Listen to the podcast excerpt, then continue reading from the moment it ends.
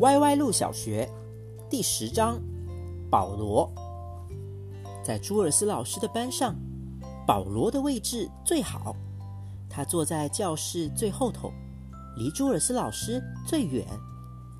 这会儿，朱尔斯老师在教大家学习分数，他在黑板上画了一个大圆饼，然后把它分成八块，他告诉大家，每块都是八分之一。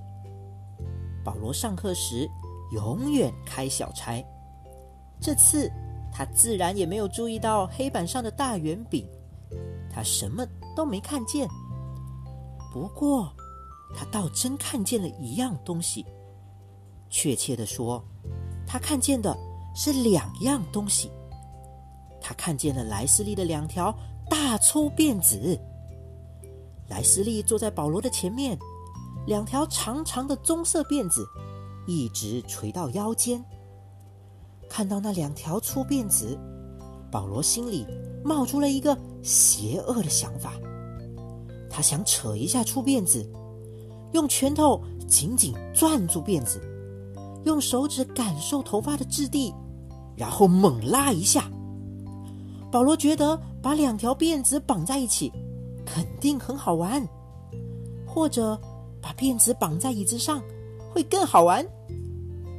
不过呢，他现在只想扯一下辫子。他慢慢把手伸向右边的辫子。不，我这是在做什么呢？他想，这只会引来麻烦。想要扯一下辫子很容易，因为保罗坐在教室最后头，他不关注别人。别人自然也不在意他，但是如果他拉了莱斯利的辫子，那就全完了。莱斯利会告发他，他就会成为全班的焦点人物。保罗叹了口气，唉，把手缩了回去。可是保罗无法忘记那一对又粗又长的辫子。他们就在眼前，就在他面前晃悠，好像在央求保罗伸手去扯一下。保罗闭上眼睛，但是两条辫子清晰可见。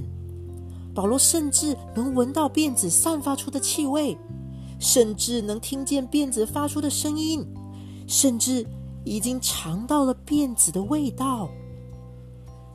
也许。轻轻拉一下，没关系。保罗想，不，不可以。那对辫子就在前面，很容易够到。好吧，就让他们在那里晃悠吧。保罗暗暗想。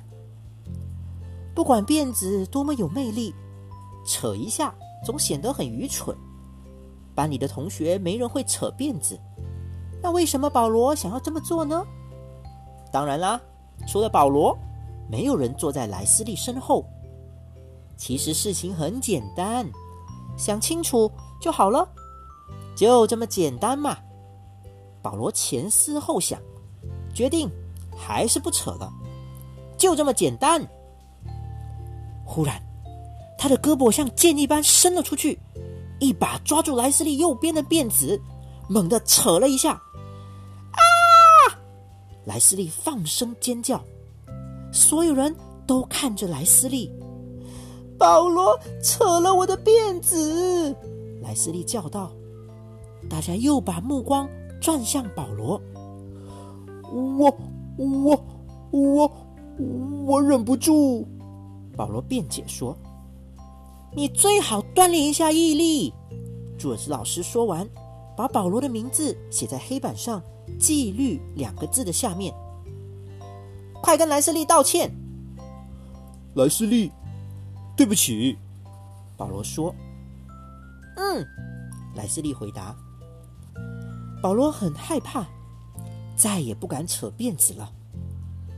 但是还有一个问题，保罗并没有感到满足，因为啊，只扯了右边那条还不够呢，他还想扯一下。左边那条辫子，他似乎听见辫子那儿传来细如蚊蝇的声音：“快来拉我，保罗，来拉我呀！”不行，保罗的内心做着激烈的斗争。老师已经把他的名字写在黑板上“纪律”那两个字下面了。那算什么？快来扯我！辫子说：“没门儿，再也不了。”哦，保罗，快点啦，就轻轻拉一下。辫子催促他：“这能有什么坏处呢？”很多坏处，莱斯利会尖叫，又会给我带来麻烦。孩子，那不公平！你刚才扯了右边那根，现在该轮到我了。我知道，但是不行啊。当然可以，只要抓住我，用力扯一下就行啊。不行，这么做不对。保罗，这么做当然对了。辫子生来就是被扯的，这就是我们存在的意义。你把这些告诉莱斯利吧。莱斯利才不在乎呢，我保证。嗯，我觉得也是啊，就像刚才那样，他不是很在乎。对呀，而且啊，你扯得不够用力。